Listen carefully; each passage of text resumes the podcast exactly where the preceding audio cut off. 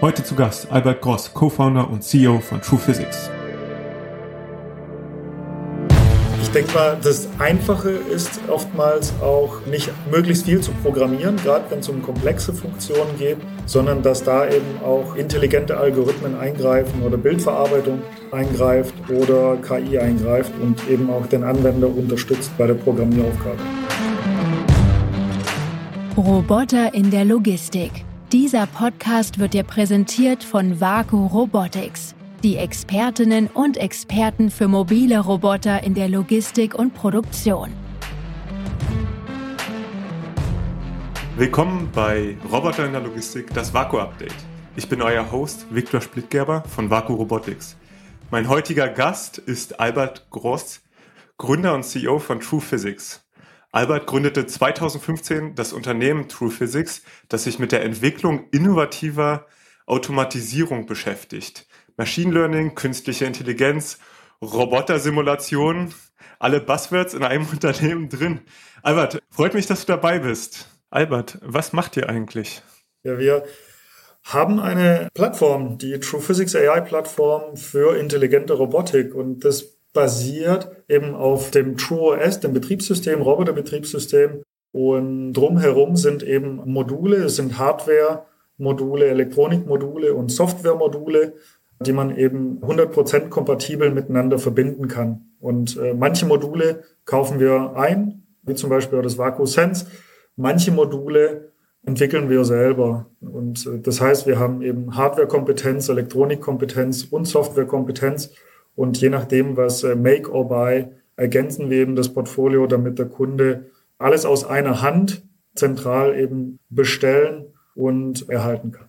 Quasi der Roboter App Store für Software und Hardware. Ja, genau. Also es gibt ja genug Software, äh, Robotikbuden und da haben wir einfach auch festgestellt, so Software alleine ist schön, aber mit Hardware können wir mehr Software verkaufen. Also ja, haben wir halt auch eben Hardware, uns das Know-how rund um Hardware und Elektronik aufgebaut, weil ein Roboter von A nach B bewegen ist das eine, ein Roboter von A nach B sicher bewegen mit eben den Sicherheitsanforderungen ist das andere und der Kunde kauft leider nicht einen Roboter, der nicht sicher ist. Also muss man da eben auch die entsprechende SIG-Steuerung einbauen, äh, Sicherheitssteuerung und so weiter. Und deswegen haben wir auch gesagt, lass uns bitte Komplettlösungen anbieten und rund um intelligente Handling, Logistik, Robotik, genau. Super, vielen Dank. Wie bist du zur Robotik gekommen? Ich war äh, ursprünglich, ja, mein Studium erfolgreich abgebrochen. Ich habe Maschinenbau studiert an der Uni Stuttgart und äh, habe dann ein Praktikum gemacht in der IT, äh, in einer IT-Firma und habe festgestellt, boah, Mensch, da machst du wirklich auch was produktiv und siehst auch sofort die Ergebnisse und bringst auch Mehrwert. Und das war, das war im Studium einfach nicht absehbar, das war einfach langweilig und äh, sehr monoton, höhere Mathematik und so weiter. Das, das, da hast halt keine Anwendung gesehen. Ne? Und als Berater dann äh, bin ich sehr schnell in CRM, äh, Customer Relationship Management Software eingestiegen, äh, erst im Vertrieb, dann auch in die Beratung habe einige Schnittstellenentwicklungen betreut und Projekte integriert äh, rund um SAP und Info. Ja, und dann war eben auch mein Büro neben so äh, neben ein paar Entwicklern. Und da habe ich gemeint, was macht ihr so? Gibt es einen guten Kaffee auf jeden Fall und äh, auch ein bisschen unterstützt im Bereich CRM und Vertriebsberatung ein bisschen gegeben für einen Kaffee. Ja, und dann haben wir gemeint, so Exist läuft aus, was machen wir? Äh, komm, lass uns mal zusammen die GmbH dann, True Physics GmbH gründen und so ist eben äh, True Physics entstanden. Quasi äh, vom CRM-System zur künstlichen Intelligenz für Roboter. Ja, wobei das ist auch noch ein Werdegang gewesen von True Physics. Also wir haben am Anfang mit äh, mechanischer Simulation angefangen und möglichst realitätsnaher äh, Physik-Simulation. Und äh, wir haben dann festgestellt, hm, ähm, für einen Ingenieur, so virtuelle Inbetriebnahme, ist zwar nützlich, aber sehr, sehr aufwendig, digitale Zwillinge äh, zu erstellen.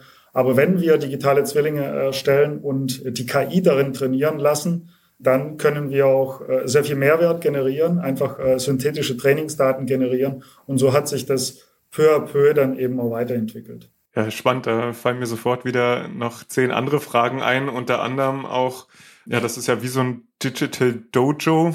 Äh, Tesla hat ja auch so ein, äh, so ein virtuelles äh, Trainingsraum, so ein Dojo haben die das, glaube ich, genannt, ne?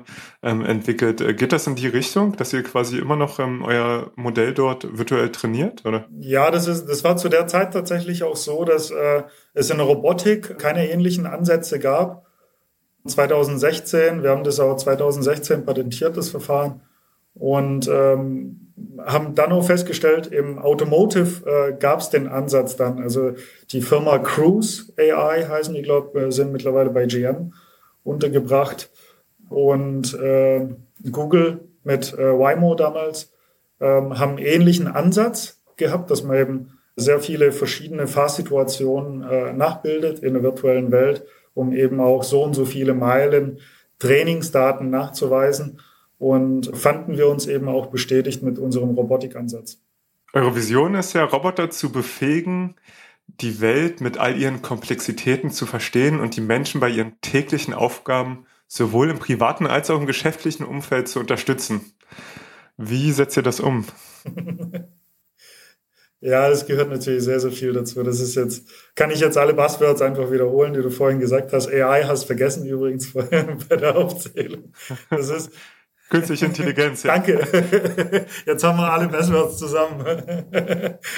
Es gehört sehr viel dazu. Wir haben mit Simulationen angefangen, dann haben wir das erste Projekt äh, bei einem der zwei Automobilhersteller aus Stuttgart gehabt und dann wollten wir eben so eine Simulation verkaufen, bunte Slides und dann hat der Partner gemeint so, hm, Simulation schön und gut, aber wir müssen ja irgendwas auch zeigen, weil die Boxen müssen von A nach B bewegt werden. Entweder ihr macht jetzt die Hardware mit oder ihr seid raus. Und dann habe ich an der, ähm, auf dem Uniparkplatz Leute angepöbelt, hier darf man nicht parken, aber was studierst du eigentlich? Und so habe ich dann einen meiner ersten Kollegen auch kennengelernt, der eben äh, Fahrzeugmotorentechnik studiert hat und seit Beginn an dabei ist. Und äh, wir eben auch die Kompetenz von Simulation eben auch äh, mit äh, Hardware und Elektronikkompetenz erweitert haben. Wenn ich das äh, so nachvollziehe, dann habt ihr quasi mit Simulationen angefangen, um physikalische äh, Zwillinge in der virtuellen Realität am Ende zu erstellen, um dort am Anfang alles Mögliche an Prozessen zu machen oder ging das von Anfang an schon in Richtung Robotik? Das war Robotik. Also, und, und, Robotik in dem Fall ja eher, ähm, also Roboterarme reden wir immer, ne? Genau, das war, das war vor allem, ja, Roboterarme ganz zu Beginn und vor allem Greifer, also verschiedene Greifkonzepte und äh, wir waren sehr, sehr stark vertieft in diese Physik-Materie, also sprich Kollisionserkennung, Greifen, Reibung, was auch immer. Haben aber bis jetzt immer noch äh, die Erkenntnis, das hat bisher noch keine vernünftig geschafft und das ist jetzt über sieben Jahre her. Ne? Also der Ansatz war gut, aber das wurde halt einfach bisher immer noch von keinem gelöst, ähm, auch von keine Physik-Engine richtig zuverlässig gelöst. Das ist, das ist immer noch ein Randbereich in der, in Forschung, in der Forschung, Robotikforschung dass man Simulation von Robotern bei Greifprozessen und so weiter nachbauen, nachbilden kann in der Simulation. Und wir haben aber äh, festgestellt, dass diese, dieses ganze Know-how rund um das Thema Steuerung von Robotern auch sehr, sehr ähnlich ist. Ob das jetzt ein Greifarm ist, ob das ein Linearportal ist, ob das mobiler Roboter ist, ob das eine Drohne ist. Alles hat irgendwo ein oder mehrere Motoren, hat ein oder mehrere Sensoren und äh, die intelligent miteinander zu verknüpfen und intelligent zu steuern, das war dann eben auch die Weiterentwicklung bei uns. Okay, ich hätte jetzt gesagt, dass äh, bei einem mobilen Roboter ja insbesondere die Herausforderung darin besteht, mit einem dynamischen Umfeld umzugehen, während ein Greifer an einem Roboterarm ja in einer weitestgehend statischen Situation ist, ne, wo sich das Umfeld, zwar das Objekt äh, verändert, aber das Umfeld nicht. Worin unterscheidet sich das eigentlich? Ja, das Umfeld äh, verändert sich sehr wohl. Also unser Ansatz ist ja der, dass wir ähm, äh, verschiedene Situationen durch äh, evaluieren, durchsimulieren und nicht nur hart gecodete, also sprich fixe Bahnen abgefahren werden, sondern auch die Interaktion mit der Umwelt eben im Vordergrund steht.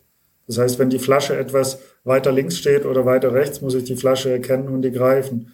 Das sind teilweise kraftbasierte äh, Interaktionen oder mit Hindernissen verbunden, dass man eben Hindernisse umfährt, sei es mit einem mobilen Roboter oder mit dem Arm. Ähm, genau.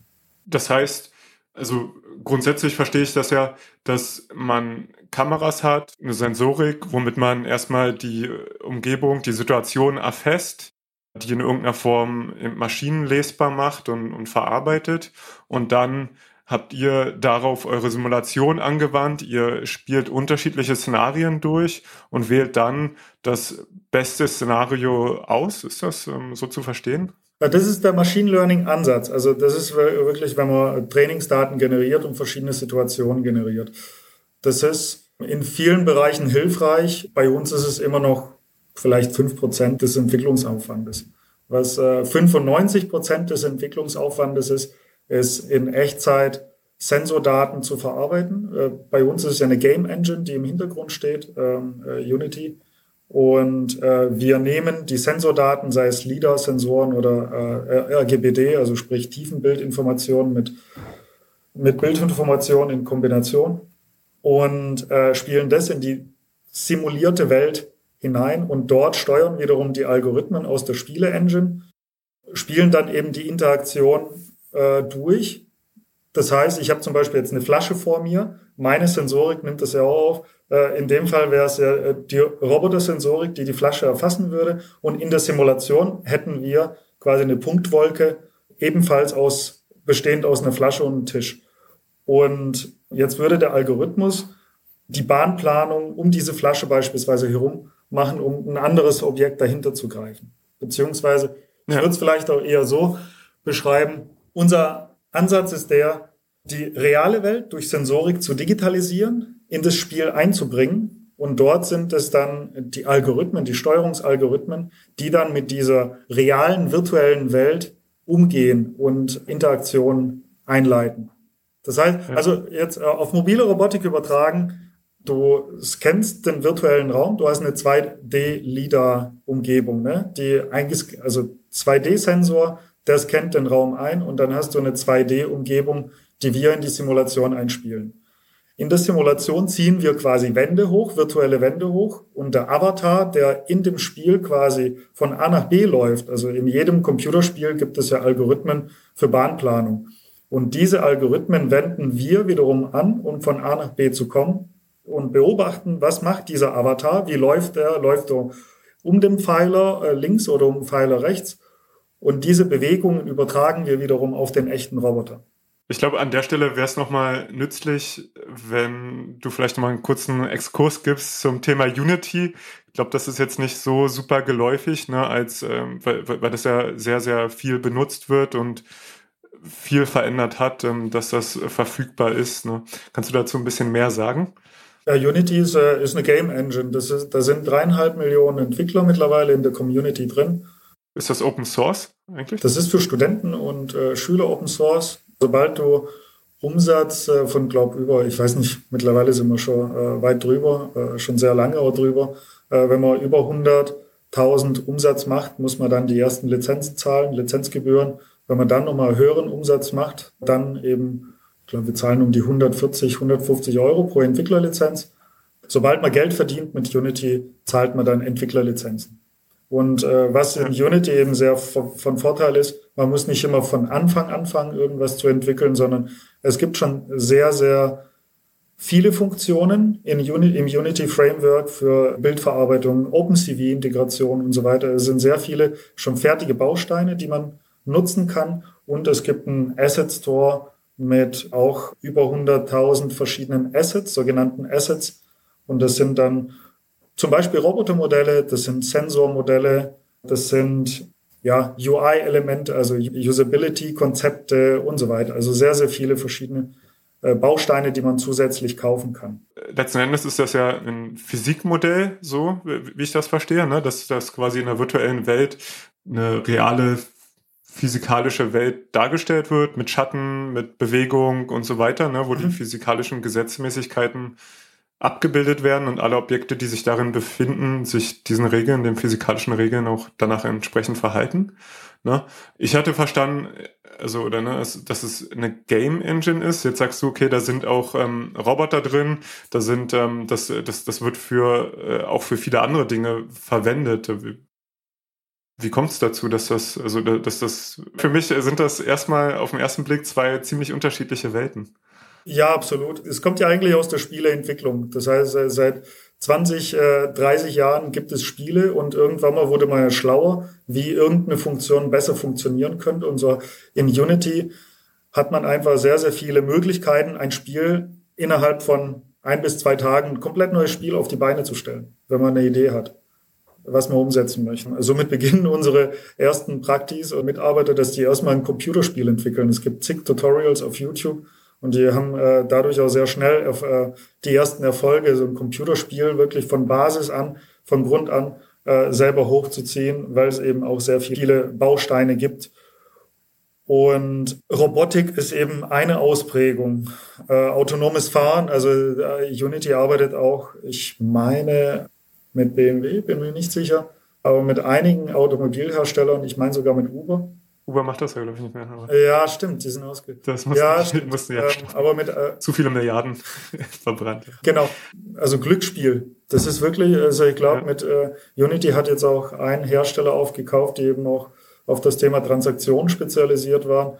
Das ist egal welches Genre, äh, alles was mit 3D zu tun hat oder zweidimensional, also 2D ist äh, in Unity gang und gäbe. Das ist 3D ist ein, ist ein gutes Stichwort, um da nochmal einzuhaken. Ich hatte ja letztens unseren ähm, FTS-Papst Günter Ulrich da mhm.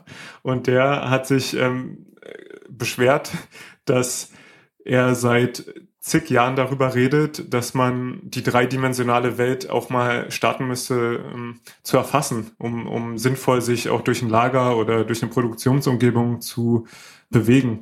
Und du sagst, okay, ihr benutzt diese wunderbare 3D-Engine, aber benutzt trotzdem die 2D-Daten von dem Laserscanner, um dort in, euch zu orientieren und zu navigieren. Warum benutzt ihr nicht auch zum Beispiel irgendwo eine, eine 3D-Kamera, um, um vielleicht noch mehr Umgebungsdaten und mhm. ein besseres Bild von der Umgebung zu bekommen? Die meisten mobilen Roboter, AMRs oder ähm, auch eine 3D-Kamera auch ähm, ab Werk mit drin äh, Mobile Industrial Robot zum Beispiel. Aber das ist schon ziemlich viel Daten. Ne? Also es gibt äh, ein gutes Beispiel ist zum Beispiel Navis. Ähm, die machen ja auch 3D-Digitalisierung von Räumen, ist aber sehr, sehr umfangreich. Da entstehen dann äh, sehr, sehr viele Daten. Um anderen Hersteller zum Beispiel zu nennen, ist äh, äh Faro mit einem 360-Grad-Scanner.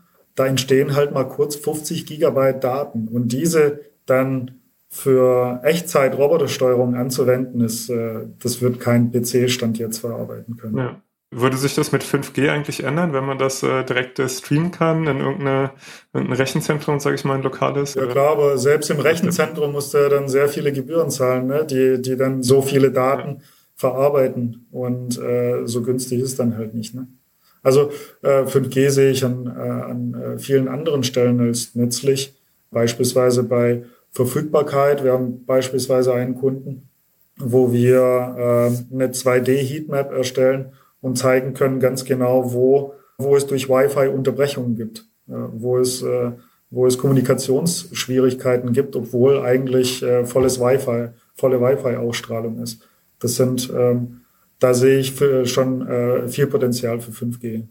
Ja, wahnsinnig spannend. Jetzt sind wir mal eben in die technischen Tiefen äh, abgetaucht, wie ihr Daten aufnehmt, wie ihr Daten äh, verarbeitet. Ich glaube, es ist auch ähm, wahnsinnig äh, spannend, das mal zu verstehen, wie auch die unterschiedlichen technischen Ansätze sind. Was für Geräte habt ihr im, sozusagen im Angebot? Äh, auf, auf was für Geräte wendet ihr die Technologie, die ihr da entwickelt habt, an? Unser Kernprodukt ist eigentlich die Plattform. Das ist äh, die True Physics AI Plattform und die beinhaltet Hardware, Elektronik und Softwaremodule. Und die Module produzieren wir entweder selber oder äh, kaufen die ein. Also zum Beispiel euer VacuSense äh, wäre quasi ein Plugin für unsere Plattform. Äh, so haben wir aber auch eben mobile Roboter von MIR oder Omron beispielsweise, die wir auch unterstützen. Ein Roboter alleine ist schön, fährt rum, aber idealerweise hat er noch einen praktischen Aufbau und diese Aufbauten bieten wir dann beispielsweise als Modul zusätzlich zur Verfügung und es ist 100% kompatibel und Plug and Play. Und äh, wenn man da nur Lust hat, kann man noch einen sechs, äh, äh, kann man eben auch einen, äh, einen Roboterarm dran montieren on top oder ein Regalsystem und und und. Also das ist diese diese Vielfalt ist eben das, was wir anbieten und äh, bald auch mit dem Konfigurator, wo der Kunde eben seine eigene Lösung zusammen kombinieren kann und damit auch äh, Taktzeiten simulieren kann und so weiter.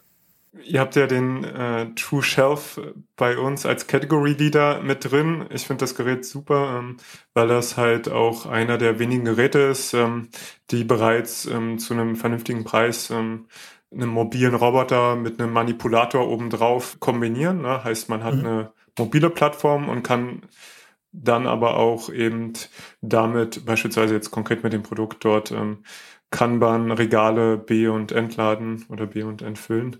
Und mich würde nochmal interessieren, ist das generell für euch ähm, eine Entwicklungsrichtung? Weil für mich, ich finde das wahnsinnig spannend. Ähm, ich sehe da wahnsinnig viel Bedarf, auch ähm, dass sich die Technologie in die Richtung entwickelt, dass die beiden Bereiche, die jetzt sehr getrennt sind, ja, mobile, stationäre Robotik, da am Ende verschmelzen.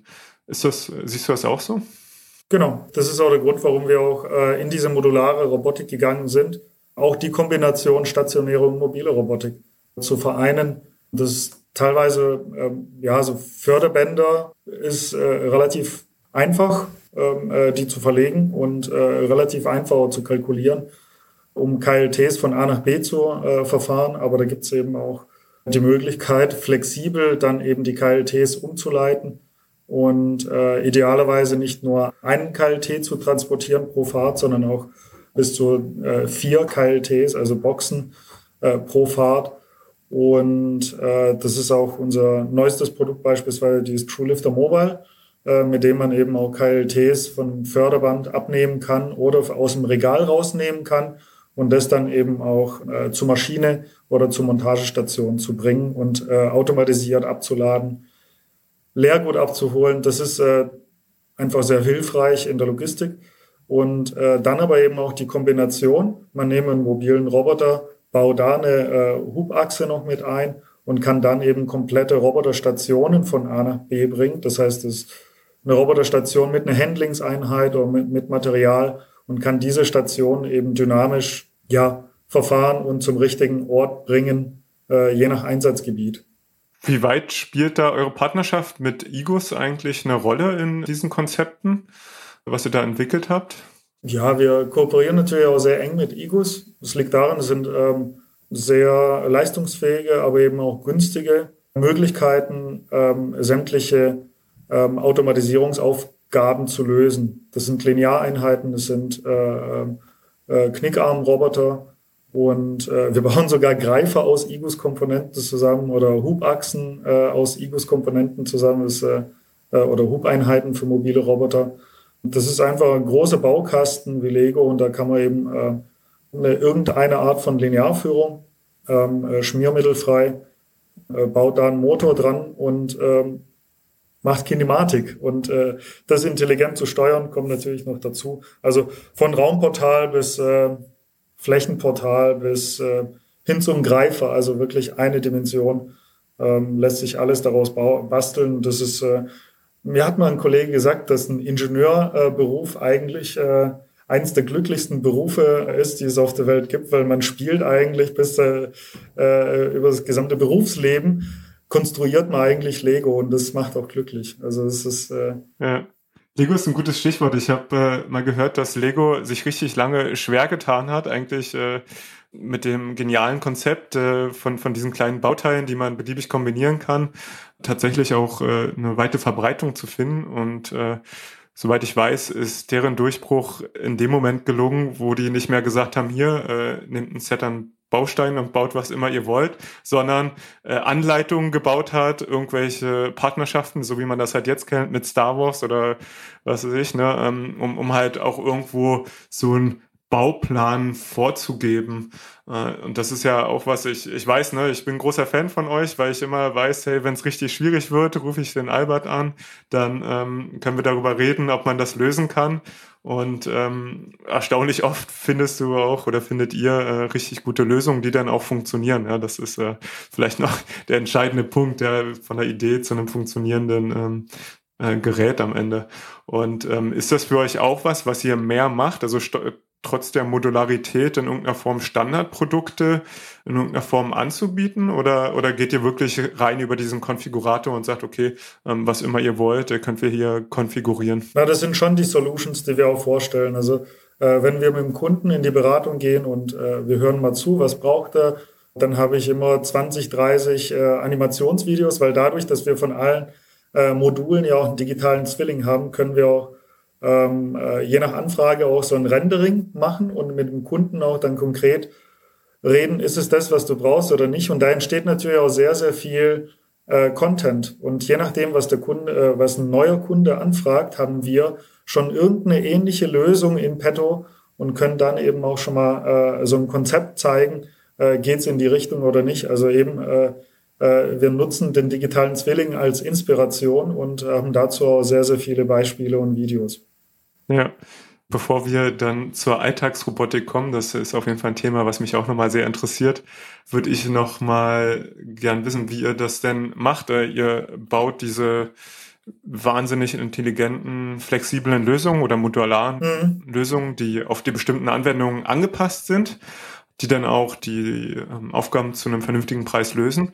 Wie geht ihr mit dem Thema Service, Wartung, ähm, Support um? Ja, zum einen haben wir natürlich auch Partner. Also äh, viele Projekte gehen auch über Partner, ähm, die auch den Kunden vor Ort betreuen. Wir haben Allein schon, äh, um mal von Modul äh, siebte Achse für Universal Robot zu äh, sprechen, das sind über 140 Einheiten weltweit verkauft worden und da sind eben auch die Partner vor Ort, die dann den Support geben, die Software-Updates von uns natürlich, da versorgen wir die auch mit den Updates und vieles auch über, äh, über Videoanleitungen. Das skaliert auch ganz gut. Das heißt, man muss dann, äh, man spart sich dadurch den einen oder anderen Supportfall, weil der Kunde sich selbst auch äh, schnell helfen kann und Support vor Ort aktuell. Unsere direkten Kunden äh, sind im Umkreis 600 äh, Kilometer und das äh, können wir aktuell auch selber stemmen. Aber wir haben natürlich auch Partner hier und da vor Ort. Ja, ich denke, das ist äh, sicherlich auch sehr gewünscht noch von vielen, die, die erst sich noch in das Thema rantrauen. Ne? Wir sehen ja insgesamt den Trend, dass es immer mehr Robot Operator, so wie wir sie halt beschreiben, ähm, die Rolle ähm, gibt wo man jetzt nicht direkt selbst programmieren muss, sondern halt über ein äh, gutes User Interface, ähm, über euch auch ähm, die Lösung konfigurieren, irgendwo ähm, verbessern, optimieren kann oder halt auch ähm, neu neu aufsetzen kann. Ne? Ähm, das ist für euch ja auch Teil der Vision, ne? dass, dass eigentlich jeder einen Roboter bedienen können soll, richtig? Ja, das ist die Vision. Da arbeiten wir natürlich auch nur dran. Da kommt natürlich auch das Thema Game Engine auch zugute, weil ein Spiel, was spielerunfreundlich ist, wird natürlich auch nicht gekauft und deswegen ist auch die Erfahrung im Spiele-Engine-Bereich auch für uns von sehr viel Wert. Deswegen ist auch die User Experience auch in unseren Produkten sehr gut. Aber das Ziel ist natürlich, das noch möglichst zu optimieren. Und ich denke mal, das Einfache ist oftmals auch äh, nicht möglichst viel zu programmieren, gerade wenn es um komplexe Funktionen geht, sondern dass da eben auch äh, intelligente Algorithmen eingreifen oder Bildverarbeitung eingreift oder KI eingreift und eben auch den Anwender unterstützt bei der Programmieraufgabe.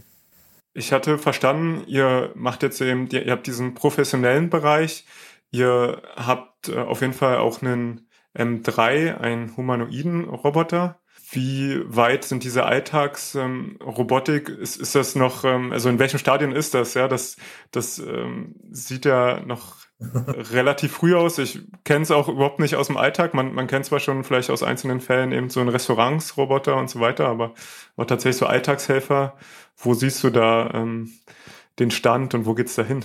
Ja, einen Humanoiden zu programmieren ist äh, keine einfache Aufgabe. Viele Viele strugglen ja schon mit sechs Gelenken. Ne? Wir, so der humanoide Robert äh, hat ja insgesamt äh, also fünf Finger je Hand plus sechs Gelenke plus Hubachse plus mobile Roboterplattform. Schon sehr, sehr aufwendig. So die einfachen Sachen von A nach B fahren, ein bisschen winken, das funktioniert recht gut.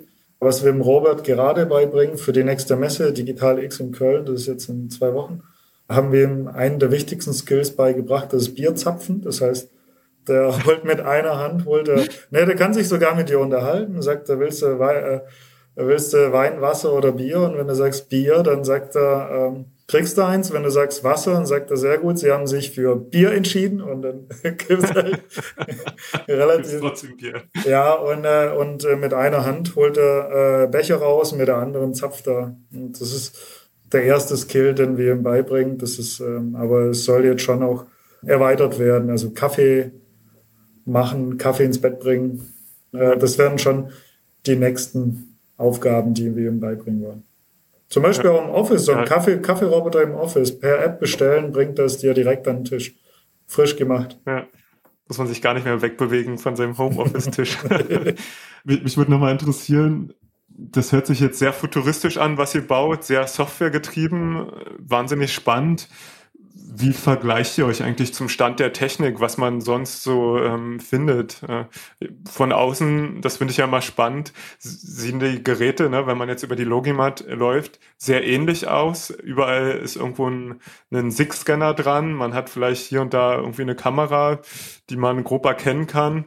Und ähm, ja, sonst, sonst ist es halt irgendwie eine Kiste mit Rädern. Äh, aber was, was drin steckt, kann man ja schlecht äh, unterscheiden. Ne? Das, das würde mich nochmal interessieren, wie, wie weit ihr euch da auf der Ebene unterscheidet. Ja, wir gucken natürlich schon, dass wir performante Architektur wählen. Und ja, SIG ist Pflicht aus unserer Sicht. Also ähm, äh, Sicherheitssensorik äh, essentiell für mobilen Roboter, wenn wir jetzt davon sprechen. Und ja, die ganze, äh, das Ding muss ja auch CE-zertifiziert äh, von A nach B kommen, schadensfrei, äh, natürlich kollisionsfrei. Äh, das, ist, das sind die Grundlagen, also das ist Pflicht. Und dann kommt natürlich noch dazu, dass, äh, äh dass das intelligent von A nach B fährt, dass das kürzeste Routen nimmt und auch mit anderen Assets interagiert. Ja. Und die Lokalisierung und die Nutzung der Game Engine, bietet das Vorteile in der, in der Lokalisierung und Navigation? Jetzt im Vergleich zu dem klassischen Ansatz mit, äh, mit der Lasernavigation, wo man die Umgebungskonturen mit einem, also scannt und dann mit einem SLAM-Algorithmus verarbeitet, möglicherweise oder halt ähm, zum Beispiel Reflektoren arbeitet? Es gibt ja einige Verfahren, also wir arbeiten mit SLAM. Also es gibt ja verschiedenste äh, Lösung. Wir können dadurch, dass wir SLAM benutzen, ähm, äh, in dem Fall auch von Bosch die Lokalisierung von Bosch Rexroth. Die ist sehr zuverlässig und wir können innerhalb der kürzesten Zeit eine Map erstellen und dort dann einen Roboter fahren lassen. Also das ist als. Beispiel. Was, was ist der konkrete Vorteil von dem Unity-Ansatz ähm, mit der Simulation für, für euch? welchen also, ne, ich, ich verstehe so, ja, gibt da viel Aufwand rein, das glaube ich ist ein, ein riesen Effort so, das zu entwickeln. Welchen Vorteil habt ihr dadurch? Ja.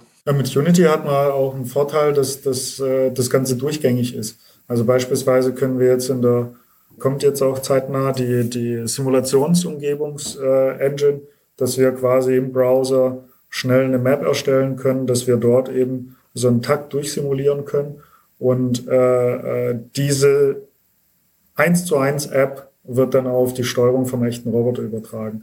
Und diese Durchgängigkeit bietet eben Unity. Also ich nutze einen Webbrowser, ich nutze eine Android- oder äh, Apple-App oder eine Windows-Applikation. Also diese plattformunabhängige Tools, die finden wir schon, ja, das ist einfach sehr praktisch. Ne? Spannend. Ihr ähm, habt jetzt eben dort die, die sehr performante Architektur, habe ich verstanden. Mhm. Ihr setzt ähm, auf SIG äh, beispielsweise als, als äh, Sicherheitsscanner, ja, eine sehr etablierte Technologie. Dann hast du Motorsteuerung, dann hast du also es sind ja einige Komponenten, es ist ja nicht nur Lokalisierung und Leder, genau. Mich würde nochmal interessieren, in, in welche Richtung das geht, ja auch aus Kundensicht eigentlich. Ähm, wohin entwickelt sich der Markt und ähm, was, was kann man da in den nächsten Jahren entwickeln? Ähm, Im äh, Hinblick auf Fähigkeiten, die Geräte bekommen, im Hinblick auf Preisentwicklung auch, ne? Das sind vielleicht die, die beiden entscheidenden Faktoren, die mich als Nutzer ja auch ja. dann am Ende interessieren. Was es ja sehr viel gibt, ist ein Roboter fährt, fährt von A nach B. Und das ist einfach ja, das ist einfach ein äh, mobiler Tisch. Auf dem Tisch liegen, liegen, liegen dann Sachen, das kann KLT, das kann äh, eine Box sein oder ein Produkt oder was auch immer. Das fährt einfach von A nach B und der Mitarbeiter nimmt es und schickt es woanders hin. Das ist so der Standardansatz und da wird wahrscheinlich bald eine Kannibalisierung geben, weil das einfach ist. Äh, sei es Linien geführt, sei es Marker geführt, äh, sei es frei navigierend geführt. Das ist, äh, ist irgendwann mal so Standard. Ne? Also Förderband. Auf För Spots haben wir über 300 Geräte. ja, genau, kannst du Förderbandtechnologie nennen, ne? Äh, irgendwann mal äh, von A nach B. Wo ich äh, einen großen Trend sehe, irgendwann mal, ist, äh, was ist auf diesem mobilen Roboter drauf? Also was ist die Kernapplikation on top? Kann ich, wir haben beispielsweise mit Elabo Projekt, das wir eben äh, und im äh, Fraunhofer, dass wir eben komplette Arbeitstische und ganze Regale von A nach B tragen. Das heißt, wir sind dann Werkstückträger unabhängig. Das heißt, wir können einen Tisch oder ein Regal oder was auch immer äh, unabhängig anheben, woanders hinfahren. Als Beispiel. Oder mobile Roboter oder eben Roboterarme von A nach B transportieren, sind batteriebetriebene Stationen, die wir, die wir von einem Arbeitsplatz zum anderen Arbeitsplatz bringen und die dort die Arbeit verrichten können. Oder Förderbänder, also ich finde es, oder Paletten. Also es sind einfach verschiedenste individuelle Sachen, die man eben ja auf einen mobilen Roboter draufsetzt und dadurch ihn eben auch befähigt, andere Aufgaben zu tun, als nur stumpf von A nach B zu fahren. Ja, man sollte meinen, dass das stumpf von A nach B fahren so gelöst ist. Äh, wir sehen da auch noch große Unterschiede im Markt. Auf jeden Fall äh, die, die das äh, besser oder vielleicht auch weniger gut können. Geschwindigkeit, ähm, Flexibilität, Qualität der, der Hardware, der, der Navigation, Robustheit und so weiter. Ne? Also, und da gibt's ja verschiedene Ausdifferenzierungen. Ne? Es gibt ja wie ihr sagt, okay, man, man hat so eine technologische Ausdifferenzierung ein Stück weit, ne, wo man mhm. sagt, ähm, man kann bestimmte Dinge besonders gut lösen oder überhaupt lösen, die andere nicht lösen können. Und ähm, auf der anderen Seite gibt es ja auch einige, die sich eher darüber differenzieren, dass sie halt sehr große Systeme installieren können, wo man halt in einer Flotte 300 oder 500 oder 1000 äh, Geräte zu fahren hat. Ne? Ähm, das ist ja sicherlich auch ein Skill, wo die Fähigkeit, die Kompetenz dann nicht mehr auf der Hardware selbst liegt, sondern eben auf der Steuerung der Hardware. Ja, die Skalierbarkeit. Mhm. Flottenebene, ja. Also ja, und auch irgendwo tausend Geräte sinnvoll zu managen, ist sicherlich auch nicht trivial. Ne? Also das wäre aber eher dann der Software-Layer quasi, also dass man sagt, okay, wir haben jetzt die Funktion, wir haben Navigationsart, Traglast und eben die Skalierbarkeit. Wobei ich, ich weiß halt nicht, vielleicht bin ich noch in so einer kleinen Welt, äh, aber so so zwei, 300, 500 Geräte habe ich halt auch selten gesehen. Also ich, äh, was ich äh, viel gesehen habe, ist der Mittelstand, der zwei, drei, vier, fünf maximal oder vielleicht auch 20 Geräte einsetzt. Ich kenne diese großen Skalierungsprojekte jetzt halt aus meiner Sicht nicht. Ja, das ist sicherlich auch ein Unterschied zwischen ähm, Produktion und Logistik. Ne? In der Produktion hat man in der Regel kleinere Flotten. In der Logistik hat man schon oft ähm, so äh, Flotten mit, eben jetzt äh, gab es ja eben die Nachrichten, Geek Plus, Quicktron haben große Flotten äh, von, von 300 Geräten und Amazon hat sowieso äh, ja. große Flotten bei, bei sich im Einsatz. Aber das sind auch andere Anwendungen. Ne? Ich ähm, mhm. äh, wird, wird vielleicht noch als, Ab, als Abschlussfrage auch, wo, wo entwickelt ihr euch hin, auch als, als Unternehmen? Also zum einen sagst du ja, ihr habt so diese Modularisierung. Ähm, ist, seid ihr dann am Ende ein Marktplatz und, und wie ordnet sich das vielleicht in so einen Gesamtmarkt ein? Gibt es dann einen Haufen Lösungsanbieter? Wird sich der Markt konsolidieren auf einige wenige? Wie, wie siehst du das? Wo, wo, wo siehst du dich in dem Markt ähm, und wo, wie positioniert euch da?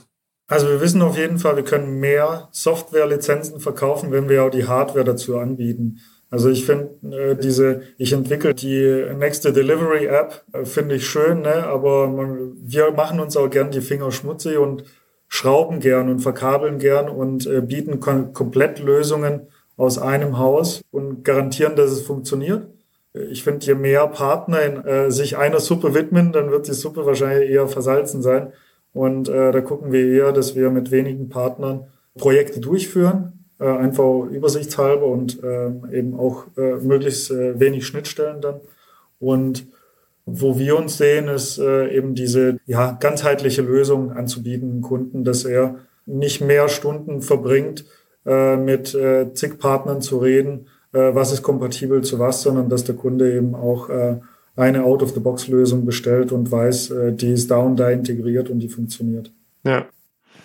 Ja, wahnsinnig spannend. Äh, ich, ähm, wie gesagt, bin ein großer Fan von euch. Äh, denke, ihr seid da, da auch einer der Technologieführer der aufsteigenden Sterne am Roboterhimmel. Äh, auf jeden Fall, weil ihr einfach ähm, Dinge lösen könnt mit eurer Architektur, wo ihr jetzt die Grundlagen gebaut habt, die, die viele andere nicht lösen können oder so aufwendig lösen, dass es dann halt auch irgendwo nicht mehr umsetzbar ist. Von daher vielen Dank für die Einblicke, die du uns und mir hier gegeben hast. Ähm, und ich hoffe, wir sehen uns bald wieder. Vielen Dank, dass du da warst.